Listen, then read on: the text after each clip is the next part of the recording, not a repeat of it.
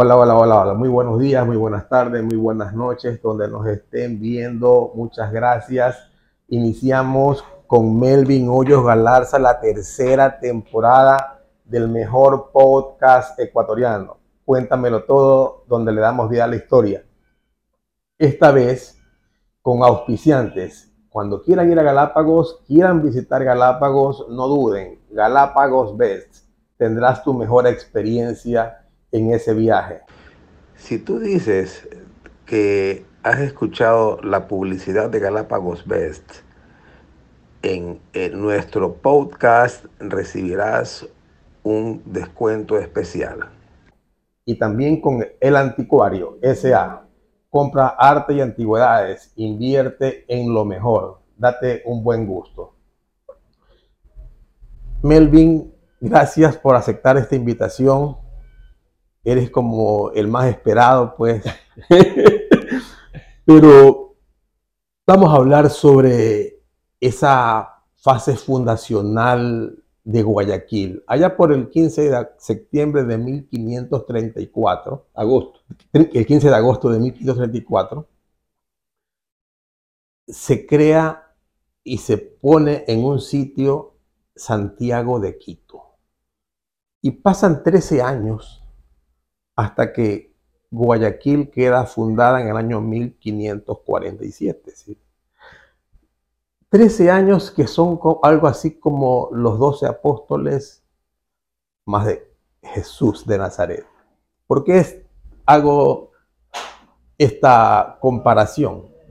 Porque Guayaquil le pusieron un nombre, Santiago de Guayaquil, y no cualquier nombre pues es el nombre del apóstol y aparte de el, amigo de España. El, y, el patrono de España. Y para los que no saben, Santiago de Compostela, pues es el nombre de por el apóstol Santiago. Así es. Cuéntamelo todo, Melvin, por favor. Bueno, muchísimas gracias primero que nada, Giovanni, por esta oportunidad. Y te digo por esta oportunidad porque es realmente una oportunidad para que se difunda de mayor, eh, de mejor manera y mayormente esta historia del proceso fundacional de Guayaquil, que es muy poco conocida.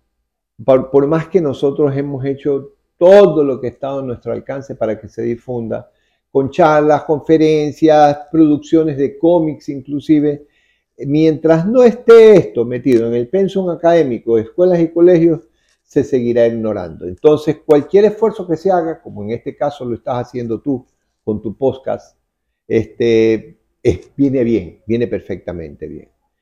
La idea de los españoles era fundar la primera ciudad importante que fundaran en América, ponerle el nombre de su patrono. La ciudad de Santiago de Guayaquil actual es la primera ciudad que lleva el nombre de Santiago en América, la primera que se funda con ese nombre. Ahora, ¿cómo, cómo sucede y por qué sucede como sucedieron las cosas? Resulta que Francisco Pizarro, estando ya en Cusco con Atahualpa y obnubilado viendo la cantidad de oro que había allí, este hombre se olvida de hacer todo lo que tenía que haber hecho para que los territorios que él había conquistado realmente tuviese dominio de ellos. ¿qué es lo que sucedió? Se olvida de que el rey de España, Carlos V, había dictado una cédula por medio de la cual todos los territorios conquistados por Pizarro eran de verdad, efectivamente, de dominio de él, siempre y cuando hacia el norte de esos territorios, él fundase tres poblaciones, una ciudad y dos villas. La misma cédula real explicaba que las tres poblaciones, la ciudad y las dos villas, debían llevar los nombres de Santiago, la más importante, San Francisco y San Gregorio, las otras dos poblaciones que eran las villas. ¿Qué es lo que pasa? San, Francisco de Quito, para ubicarme en tiempo y espacio. Claro, eso es lo que vamos a ver después. Entonces, ¿qué es lo que va a pasar? Se olvidó. Se olvidó de la cédula, de la cédula real. El hombre estaba pensando en el oro. Pues. Estaba pensando en la plata, en el oro y la plata.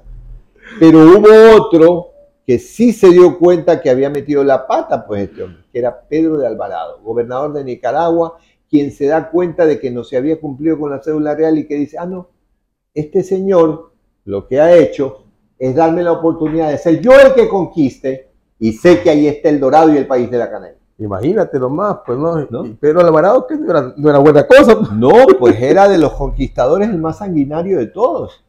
Se viene para acá, forma una expedición de 3.000 hombres, de los, de los cuales venían 200 españoles y algo así como 3.000 nativos. Y llega este, llega este hombre a lo que hoy en día es Manta, en ese entonces se llamaba el Puerto Viejo.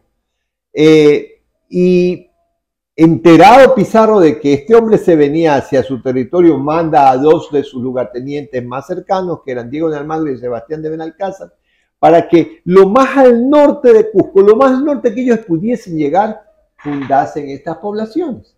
Ahí es que el 14 de agosto de 1534, un adelantado llega hasta donde estaba ya en la llanura de Iribamba, Diego de Almagro, y le dice, está a tres días de camino de nosotros Pedro Alvarado.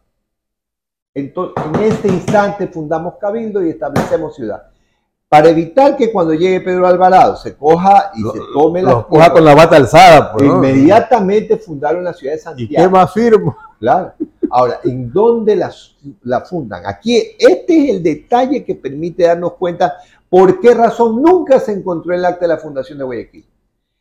Fundan la ciudad de Santiago en una región que desde que llegaron los españoles se llamaba Quito. Entonces, los españoles tenían la costumbre de cuando levantaban sus planos, sus mapas, ponían el nombre castizo al lado del nombre nativo. Entonces, Santiago en la región de Quito tenía que ser Santiago de Quito, ¿verdad? Ok, perfecto. En el acta de la fundación de Santiago de Quito dice claramente que es provisional. ¿Por qué? Porque esa primera ciudad que se fundaba con el nombre de Santiago, o el nombre del patrono de España, debía servir para el proceso de conquista y colonización. Y en en el callejón interandino no sirve para eso. Tenía que estar cerca de una red de ríos que estuvieran anexos al mar. Allá no funcionaba, pero sí funcionaba para evitar que Pedro Alvarado siga con los afanes. Eh, esta gente funda Santiago de Quito al apuro.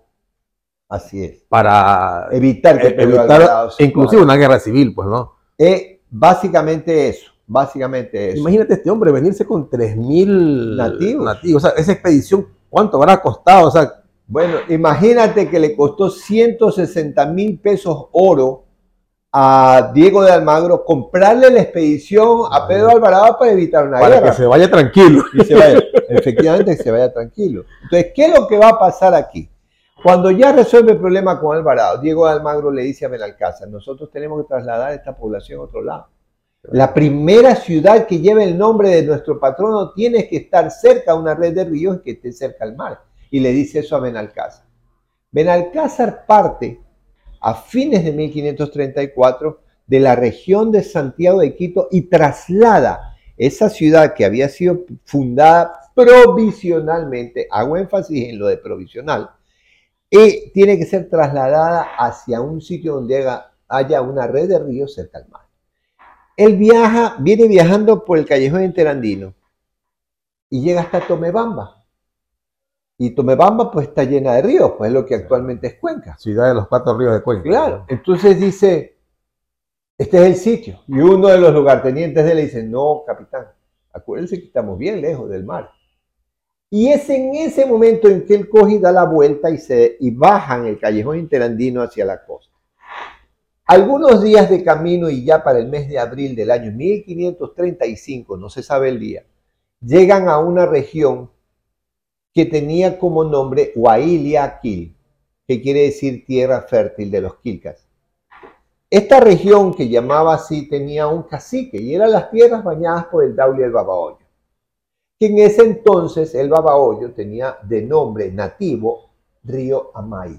Ah, el nombre Babahoyo no es un nombre nativo. No es nativo, es Amay, el nombre nativo del Babahoyo. Dauli sí es nativo. Entonces, ¿qué es lo que pasa? Como ya estos, ya los españoles habían formado a, traductores, le dice a uno de sus intérpretes que por favor pregunte quién es que maneja este territorio y le dicen un cacique que lleva el nombre Guayaquil. Este es el territorio del cacique Guayaquil y su población está cerca, muy cerca de aquí. Resulta que la población estaba cerca de donde hoy queda Boliche. ¿Ya? Entonces llega, el cacique los recibe muy contento, un hombre muy cordial, muy jovial, muy buena persona. O sea, el guayaquileño siempre demostró ser hospitalario, ¿verdad? Hospitalario, e incluso hasta los nativos. ¿no? Entonces, ¿qué es lo que va a pasar aquí?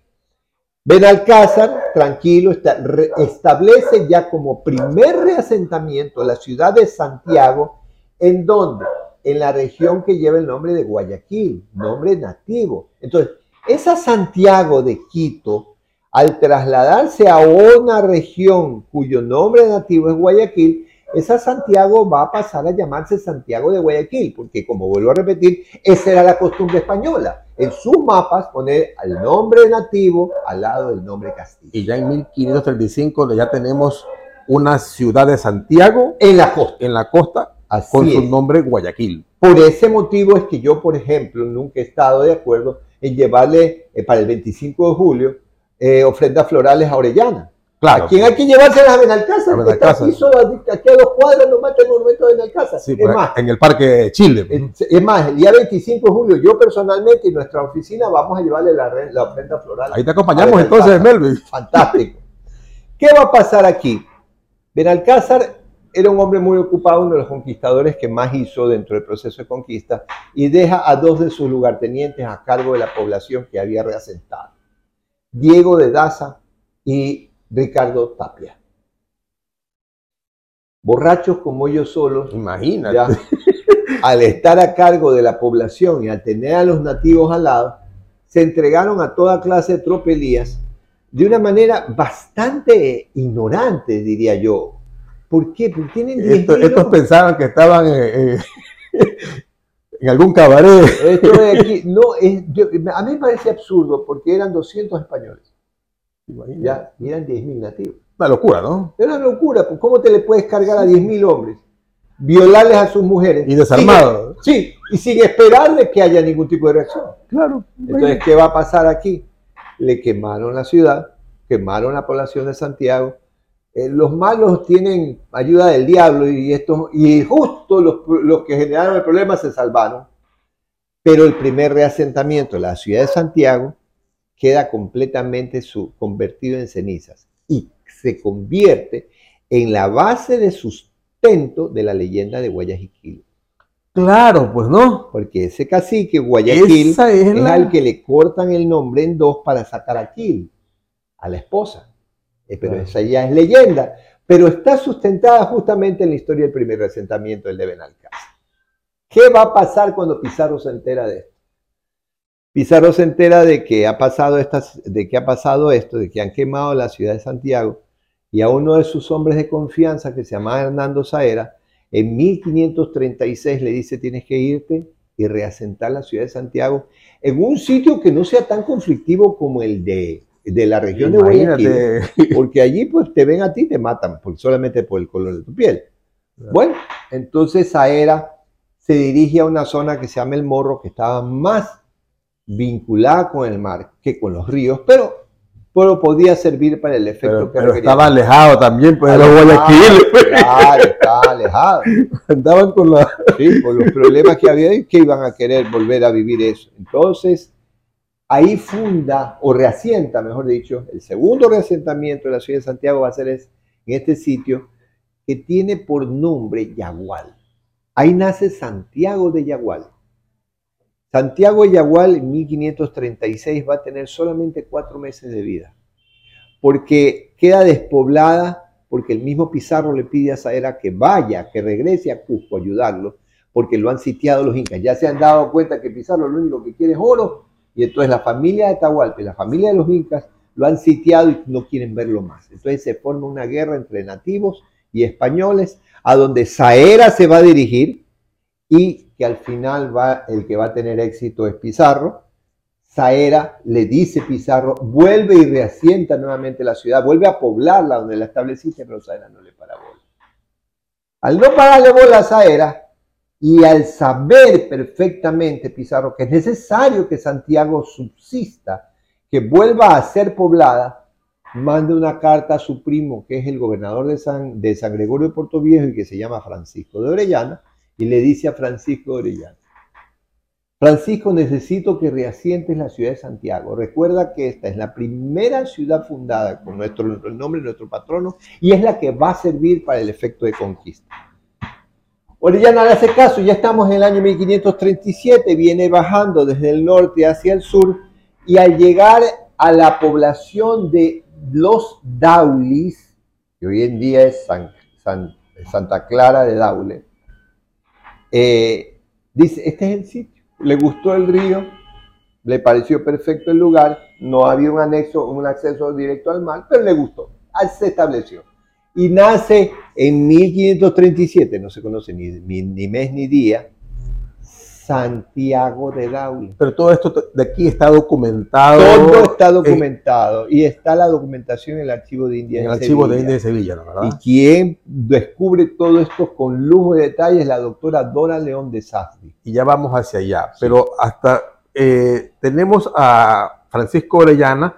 Eh, en la población de Santiago de Daule. Que me imagino que se ha de quedar como loco al ver eh, una vegetación y, y unas tierras tan fértiles. Pues, bueno, él ya venía, recordemos que venía de San Gregorio de Puerto Viejo, que parece entonces ese territorio no se había desertizado. Todo era increíblemente fértil. Eh, los españoles estaban sorprendidos justamente de la riqueza de estos territorios. Porque eh, eh, productos que salían y brotaban como el monte, pues no. Como monte. no es que. Frutos desconocidos, completamente eh, apetecibles y de consumo humano. Y que, eh, y que eran abastecidos por las tribus aborígenes y nativas. Además, además, efectivamente, así es. Ya. Entonces, eh, luego de esto de aquí, ese asentamiento, ¿qué tiempo dura? Bueno, ese asentamiento no dura más de cuatro meses. ¿Por qué? Porque nuevamente está con problemas este, Pizarro y en esta ocasión es con Diego de Almagro por un mal reparto de oro y de dinero. Entonces le pide, pues, el primo, venga acá, ayúdeme porque debo las de perder. Tiene más gente, más, simpatías Diego de Almagro.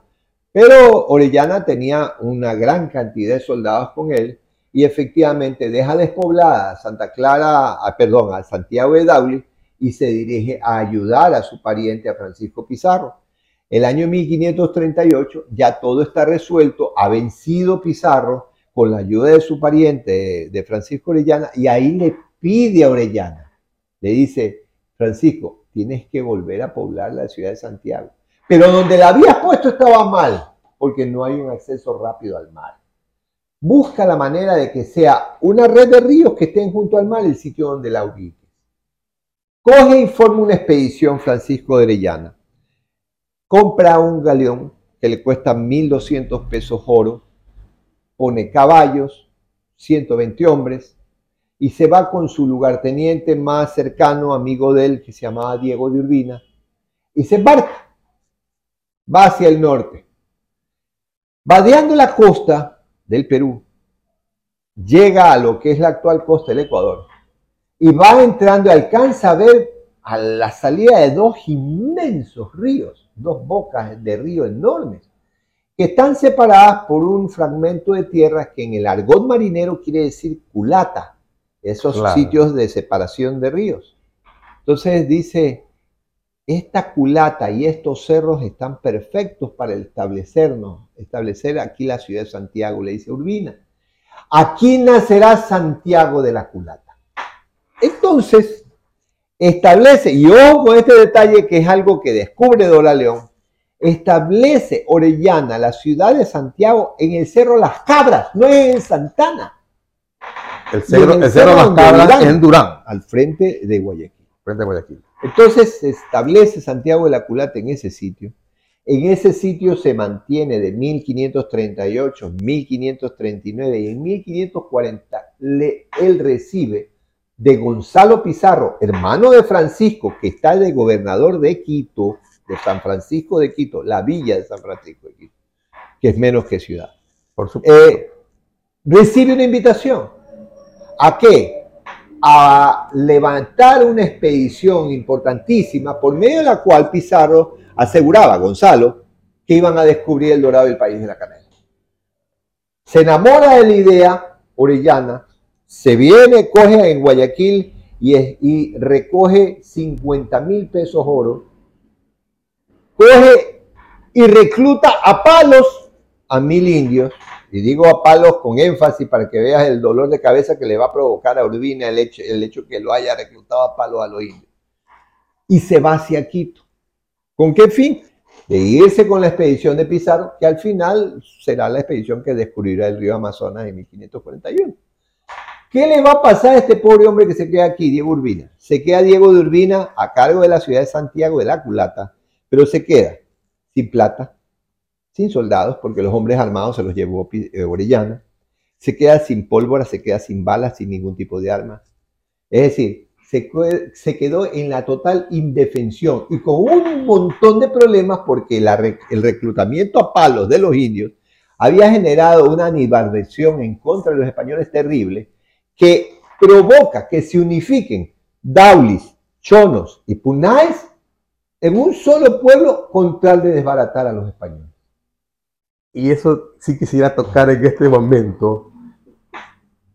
Guayaquil nace de la suma de 17 poblaciones, ¿verdad? Así es. O sea, no es que somos aquí Ochonos o Bancavilcas o Punajes, o sea, esa amalgama de poblaciones de 17, eh, exactamente. Sí, son 17 tribus. Ya, es que hace lo que hoy es Guayaquil. Sí. Lo que hoy es el alma y espíritu del guayaquileño. Y hablemos más, con más precisión todavía.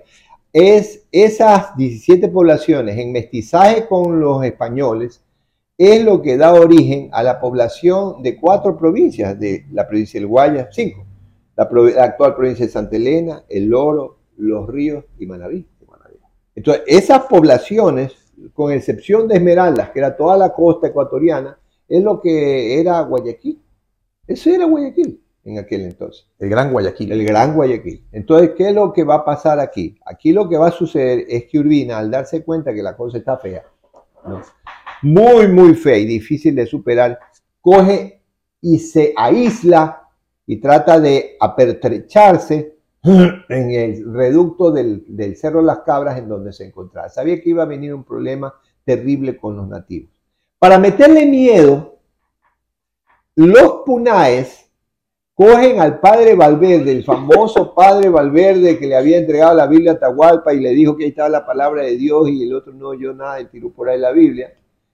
Este padre Valverde estaba haciendo algunas gestiones y había subido hacia la, hacia, hacia la costa y había hecho una parada en la isla Puná, salada. Lo cogieron, lo decapitaron se lo comieron y le mandaron la cabeza en un ritual de antropofagia que era muy propio de los punajes en ese entonces y le mandan la cabeza en un zurrón para asustarlo a Urbina. Urbina no era de los hombres que se asustaba y más bien era un tipo, un gran estratega militar.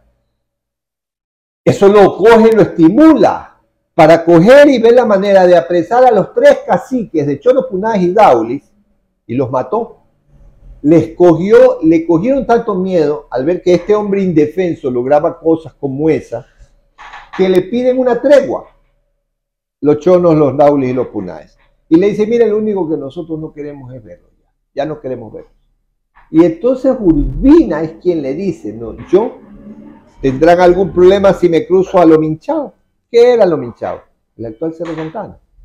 Y entonces le dice, no, lo que no queremos verlo es eso si los iba del otro lado del río, ya no les importa. Y es Diego de Urbina, y aquí vale destacar esto porque estos son, esto esta información es fruto de investigaciones sumamente serias hechas durante 50 años en el Archivo de Indias, no por mí, sino por la máxima autoridad sobre este tema que existe en el mundo, que es la doctora Dora León de Sarri. Inspirada en Miguel Aspiazu Carbo. Inspirada en las fundaciones de Guayaquil de Miguel Aspiazu Carbo, publicada en el año 55 en la Casa de la Cultura. ¿Qué va a pasar aquí? Se pasa hacia el frente, hacia lo minchado, Diego de Urbina, con la población de Santiago, en el año de 1543. 1543. Y queda establecido allí. Pero parecía que tenía un sino fatal la ciudad de Guayaquil, la ciudad de Santiago. ¿Cuál era el sino? Nunca iban a poder estar en paz en cada reasentamiento en el que se establecía. ¿Qué vino ahora? El conquistador Pedro de Puelles, que era parte de las autoridades que manejaban San Francisco de Quito, era almagrista.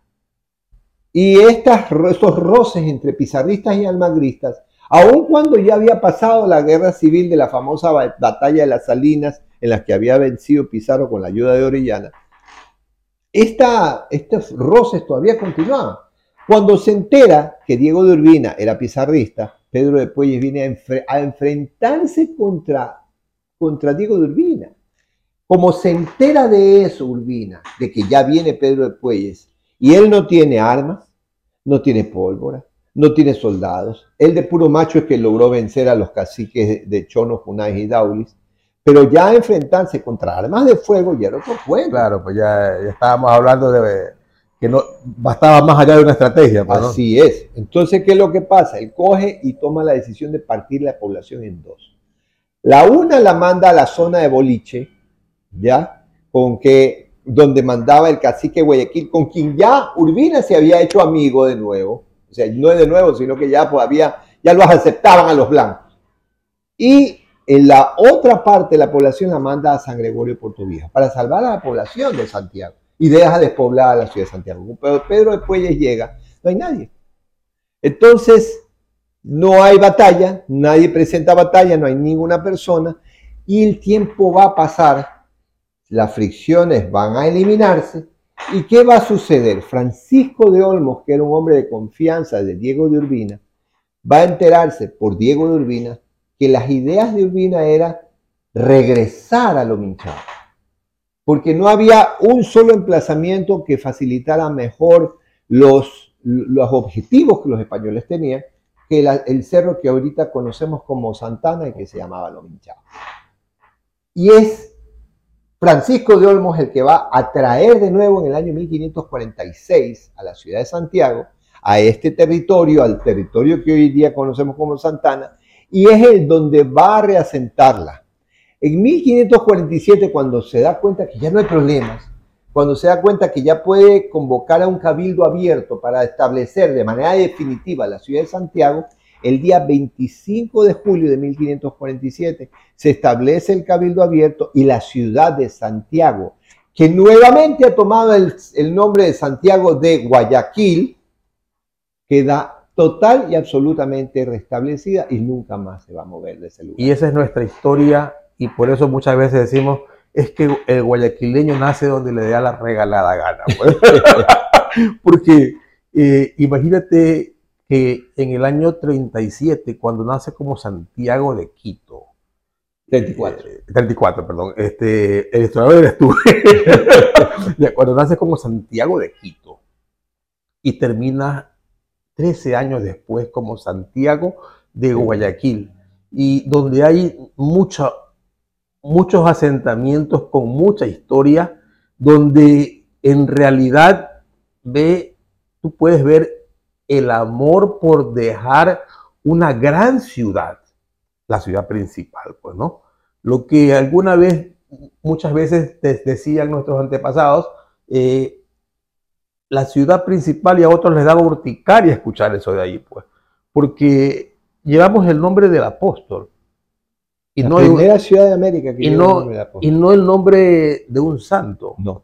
Somos una ciudad y no una villa. Exactamente. Exactamente. Esa, esa es la grandeza de Guayaquil y por eso el guayaquileño es grande.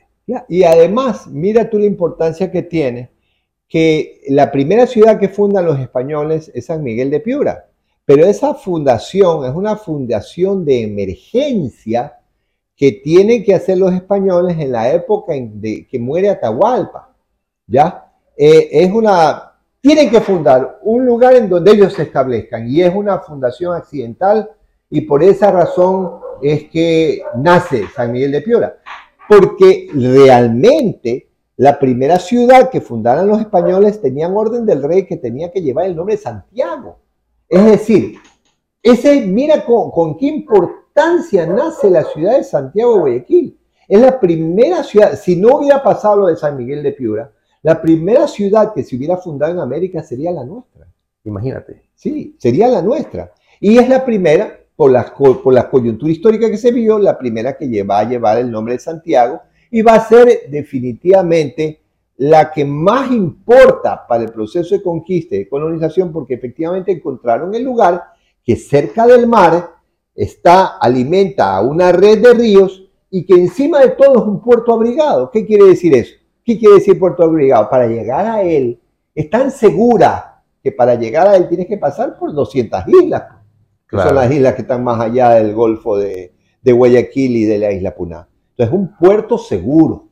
Que si bien es cierto, los piratas lo atacaron, también es cierto que lo atacaron muy pocos piratas de acuerdo a todos los que lo hubieran podido atacar si no hubiera sido tan difícil acceder a Guayaquil. Claro.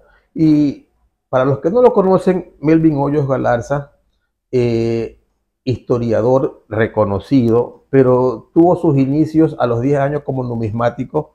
Tiene una colección fantástica y has hecho algunas colecciones eh, fantásticas en lo que es monedas del Ecuador. Eh, filatélico también, tienes creo que la colección más grande después de la de Justo Campaña que en paz descanse, ¿no? No, sí era mejorcita que la de Don Justo. Lo que pasa es que Don Justo era el más viejo, más antiguo que la telita de aquí. Ya, y también eh, te dedicaste a coleccionar insectos, caracoles, caracoles, o sea, libros, primeras ediciones. Te has hecho Tienes una colección vasta en lo que es Guayaquil. El otro día me enteré que habías comprado un dedal donde no lo pude comprar yo porque tú lo puedes comprar todo en la vida, ¿no? Un dedal donde está la columna de los próceres de... Sí, precioso. sí, precioso.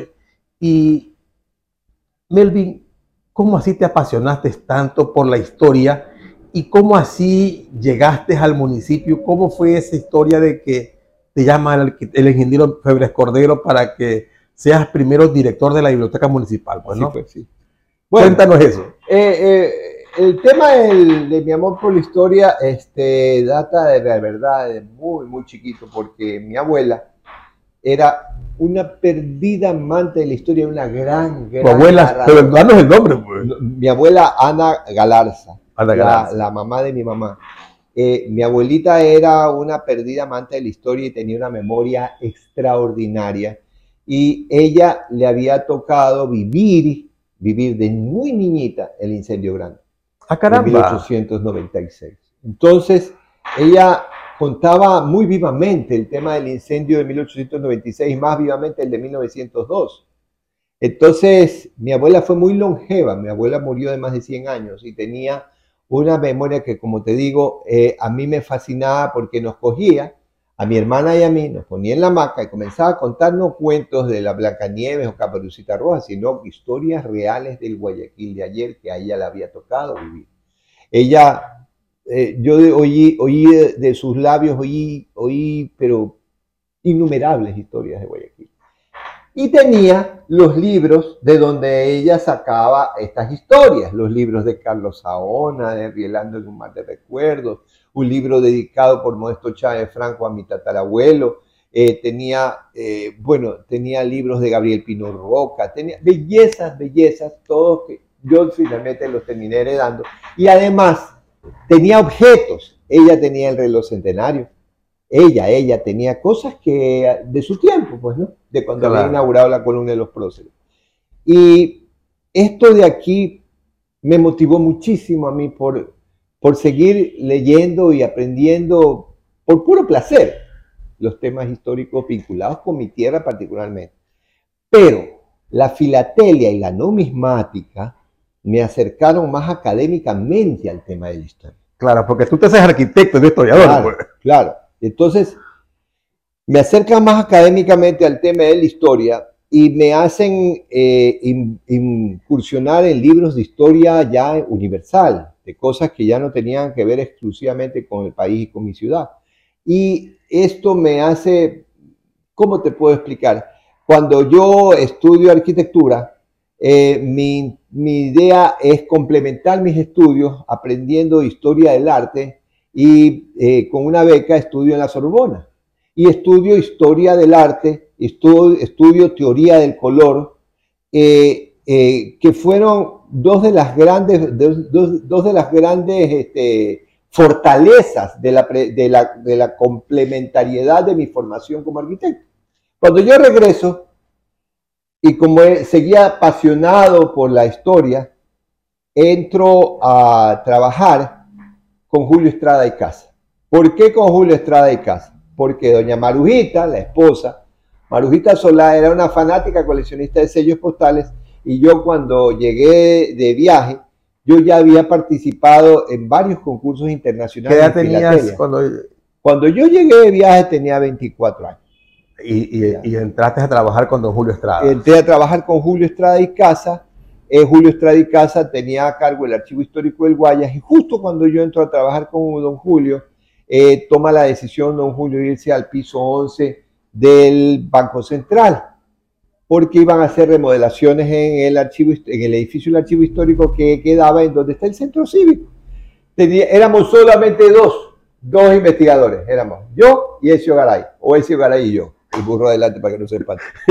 El Ezio y yo, eh, Ezio dedicaba a la genealogía y yo a la historia, primero a la historia de la arquitectura de Guayaquil.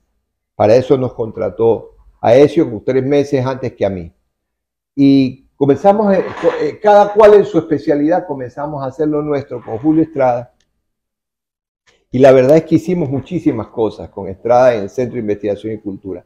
Cuando Estrada sale, eh, se peleó con alguien de unas autoridades del banco, sale, nosotros nos quedamos en el Centro de Investigación y Cultura. Olaf Holm, que era el director del Museo del Banco Central, me llama y me dice, tú no eres para estar allá. Tú tienes que venirte acá conmigo.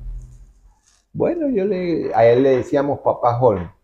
Bueno, pues le digo, papá, si usted cree que estoy mejor acá, pídame. Y me pide. Era el año de 1988. Y, en y paso al Museo del Banco Central. Y estando en el Museo del Banco Central, papá Holm coge y me dice, mira, el subdirector del museo de fulano de tal, pero yo no quiero que se quede él como subdirector, como director, porque ya me tengo que jubilar. Lo que pasa es que papá el, señor Holm tenía cáncer, cáncer al páncreas y cáncer al estómago. Yo lo conocí, ¿sí? pero el, señor Holm no le no, paraba, pues entonces se iba a morir, de ley que se iba a morir. Entonces, quiero que tú te quedes de director y yo te voy a recomendar que te quedes tú de director del Museo del Banco Central. Y efectivamente, así pasó. En el año de 1990 pasó a ser director del Museo del Banco Central. Y en el año 90, y comencé a hacer todas las gestiones que terminarían en, la, en la construcción del MAC, que realmente quien se responsabiliza de hacerlo todo y definirlo todo es Freddy Olmedo. Pero las cosas comenzaron en la época que yo estaba ahí. Se hicieron muchísimas cosas en mi tiempo, como el museo de, de Salango, eh, hicimos, trajimos a grandes arqueólogos para terminar trabajos que se habían empezado. Se comenzaron a hacer también los desmontajes de las casas que finalmente se formarían el parque histórico y eso todo ya en mi tiempo, siendo yo director del Museo del Banco Central. Y es para, ese, eh, para esa época que al subir el ingeniero Febrés Cordero, de alcalde de Guayaquil, le pregunta a una de las personas que más me conocía a mí, que a quién metía en la biblioteca municipal, que ese ahí era un, eso era un antro, era un desastre total. ¿Quién podía salvar? Ahí se paseaban los, ratones y las cucarachas. y, no había lámparas, no tenía agua, durante tres años ya no tenía agua porque se habían robado los excusados, los lavatorios, los mingitorios, se habían robado la bomba que metía agua hacia la cisterna, se habían robado las lámparas y se habían robado los cables de luz de las paredes. O sea que tú fuiste director de, la biblioteca municipal, pero solamente de la etiqueta nada más. Y del cascarón. El cascarón, pues. Y de los libros más dañados porque se habían robado los 17 mil mejores libros por lista. Se los habían robado porque había funcionaba una librería. Lista. Claro, ¿qué quiere decir por lista? Tú querías el libro, el libro de, qué sé yo, el libro de obras selectas de Pedro Carlos. Y tú te ibas a donde una bibliotecaria ahí en la municipal y decía, señorita, por más que busco el libro de obras selectas de Pedro Carlos, no encuentro en la librería ni lo encuentro en los libros usados de la plaza. Ah, no se preocupe, te decía la bibliotecaria, aquí vienen a vender. Yo se lo consigo. Ah, bueno, pero tiene que dejarme un adelanto. ¿Cuánto le dejo? Déjeme 20 sucres. Dejaba los 20 sucres, le dejabas tu teléfono y cuando tú llegabas a tu casa, ya la señorita te había llamado por teléfono. Ya para decir, dejarte la nota de que ya había habido una persona que había ido a, vender el libro que tú querías. Entonces tú corrías, te ibas de regreso a la biblioteca municipal, se lo tenían metido el libro en una bolsa de papel despacho y ni siquiera se habían tomado la molestia de quitarle el sello de la biblioteca municipal. Era una librería, era librería clandestina formada con libros oficiales de la biblioteca que se la robaron. Tú llegaste a eso. Yo llegué a eso, me tocó ver a quienes se los robaban los libros, me tocó ver y conocer a quienes robaban los cables, quien se robó los excusados, los lavaderos, me tocó ver... Y tener que saludarlos, ¿no? Oye, y lo peor, era un lugar de castigo del municipio. Allí, y los que más castigados eran la gente de aseo de calle. Entonces, los bibliotecarios que daban servicio al público eran los basureros castigados de Guayaquil. Esa era la biblioteca municipal que yo cogí en el año 92. A mí me pidió, pues, eh, ah, bueno, la persona más cercana que tenía Febres Cordero, que me conocía a mí, que dijo, el único que va a poder con eso, este presidente, es Melvin porque él tiene el carácter como para votarle a todo el mundo, al látigo limpio. Entonces, dice, tráigalo. Y es director del Museo del Banco Central, tiene experiencia. Yo creo que puede. Ese era el ingeniero, el economista Henry Rumbea Thomas. La otra persona que también le refrendó lo mismo fue la doctora Ana Rodríguez de Gómez, a quien el ingeniero Febres Cordero puso de directora de Educación y Cultura, que era la dirección que manejaría biblioteca y museo. Del museo lo puso a cargo a Paco Cuesta Caputi y de biblioteca me puso a mí. Qué dolor de cabeza. Siete meses cerré la biblioteca. Ah, tú cerraste la biblioteca. Yo cerré la biblioteca en la época que el ingeniero Febres Cordero cerró por un año el Palacio Municipal. Imagínate, para, primero inventariar qué es lo que te qué es lo que, quedaba. Recibía? ¿Qué es lo que recibía y qué problemas también recibía? Para ver cuáles eran las soluciones que Dentro de las cosas que, que una anécdota dame de lo más risible que te pasó eh, al recibir ese, ese beneficio de inventario, ¿no? Que como no había que como no había baños en donde hacer tus, necesidades, había cola en el Hotel Continental para usar el baño del hotel. Cruzaba como y no quedaba otro, pero gracias a Dios era amigo de los, los brusones, porque si no, no hubiera podido hacer mi necesidad en ningún lado. Era una cosa aterradora eso, era aterrador. Francamente, y comenzaste tú como director del museo, luego Paco renuncia. Renuncia Paco en el año 97 eh, y entonces eh, ponen a una, a una chica allí de directora que no pudo francamente porque era, no era fácil, francamente no era fácil. Entonces me manda a ver el ingeniero Febreco y me dice, en el año 98, vea arquitecto, usted puede con las dos cosas al mismo tiempo. Entonces yo le digo, sí, ¿por qué no? Se puede perfectamente, ya lo hicieron otros grandes personajes de nuestra historia como Modesto Chávez Franco y Camilo de y no creo que yo pueda ser menos que ellos. Claro que el ego me, me ganaba a veces también. Y entonces cogí y me hice cargo del museo también. Entonces me dice, pero vea, Paco no pudo hacer lo que yo quería, que era hacer el Museo de Historia Guayaquileña. ¿Cuánto tiempo me da para hacérselo? Y me dice, tres meses. Digo, ingeniero, le ha dado seis años a Paco y no me da, y a mí me da solamente tres meses. Tres meses, pero con, olvídese los gastos que usted quiera hacer. Yo tenía mi vinculación con gente de museo, era muy grande, por haber sido director del museo del Banco Central y tener muchos amigos encargados de que tenían vinculaciones con este tema. Y era muy amigo de René Cardoso. René Cardoso era el director del Museo de Cuenca, del Banco Central de Cuenca. ¿Y qué tenía René? René es uno de los, de los museógrafos más importantes que tiene el país. Había pertenecido, pertenecido al staff de museógrafos que hicieron el Museo Antropológico de México. Y este hombre podía armar un museo en 10 días. Entonces yo lo llamo a René y le dije, René, tengo un reto que me ha dado el ingeniero Febres Cordero y quiero que me ayudes a hacer realidad esta intención hagamos el museo, el museo Histórico de Guayaquil. Y él que me había dado tres meses, lo armé en dos meses. ¡Ah, caramba! Meses. El museo que hoy en día ve Sí, yo lo sé, yo lo sé, yo lo sé, yo lo sé. Y diseñamos los muebles, primero hicimos el guion, el guion no fue fácil de hacer porque se hacía en base a la historia de Guayaquil, pero también se hacía en base a los bienes patrimoniales que tienes en reserva.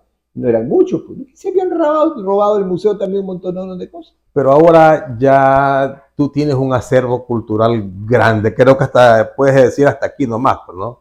Podría ser, pero mira, los retos con el paso de los años cada vez son mayores. Por ejemplo, en arqueología no entra una pieza más, ¿verdad? Eh, en el Museo del Ban, el Museo Municipal tenemos más o menos unas 14.000 piezas, de las cuales no son más de 1.000 arqueología. Eh, recibimos dos grandes donaciones importantes, pero esas donaciones saturaron ya la reserva arqueológica.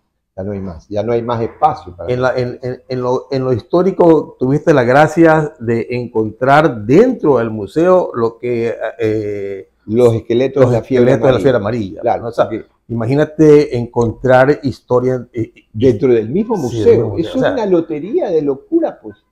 Te puedes imaginar lo que yo sentiría en el momento que estaba haciendo la excavación para construir el edificio en donde iba a poner el Museo de Historia Natural del Colegio San José La Salle, que me lo habían entregado los, hermanos cristianos. Eh, estamos haciendo la excavación para hacer la cimentación y comienzan a salir los esqueletos. Y yo dije, esqueletos. Y comencé a, de acuerdo a la ubicación, los esqueletos estaban justo donde estuvo la fosa común de la iglesia de San Agustín. Entonces, y eran las fosas, las fosas comunes que había mandado a abrir Vicente Rocafuerte en la época de la fiebre amarilla en 1842 para tirar a los cadáveres, porque no había cómo enterrarlos. Eran tanta la gente que se moría que había que tirar en fosas comunes con cal. Cadáveres cal, cadáveres cal, cadáveres cal. Entonces, me quedo como loco y me doy esto cuenta está que a, había a- a encontrado- tres metros está en Contate Sí. Y me doy cuenta que A tres metros de profundidad, por si acaso. Sí. Y era una cosa de locura. Había encontrado la fosa común. Y luego tienes, y luego tienes el, el, eh, la parte, eh, dentro del museo me refiero, la parte histórica con una, un acervo también bien grande, ¿no? De bienes patrimoniales sí, porque Sí. ventajosamente sí pude, como el guion lo elaboré en base a lo que poseíamos, sí pude hacer una Y en lo que se refiere a, a- a- a los cuadros premiados del, de- de- de- Del Salón de Julio. del Salón de Julio. ¿Qué es lo que pasó ahí? Nosotros íbamos a hacer un museo de arte moderno y contemporáneo en la esquina de Loja y Rocafuerte. Se- ese edificio chueco que había ahí, íbamos a hacer el Guggenheim de Guayaquil. Desgraciadamente no hubo un entendimiento claro de las necesidades que en ese campo tenía Guayaquil y demolieron el edificio. Entonces, la- los cuadros del Salón de Julio y también los cuadros del Festival de, la- de Artes al Aire Libre que yo creé en el año 2000 están en una reserva de bienes patrimoniales dentro del museo y se sacan con cierta regularidad a ser expuestos. Pero lo que nosotros hubiéramos deseado es que se forme un museo de arte moderno y contemporáneo para tenerlos en Lo que hay que hacer, lo, lo que hay que hacer, y, no, y, y- y- en eso sí vamos a conversar con la directora y subdirectora, es llegar, que el, el museo salga de- a, a la ciudad a, a conquistar a, a la juventud, que una cosa, Melvin, mi público, y ya estamos por terminar, es de 8 a 38 años, no es un público viejo. Pero eso sí se hizo. Ya, Desde el año 2000 yo formé lo que se llama el Museo Itinerante o Museo Viajero.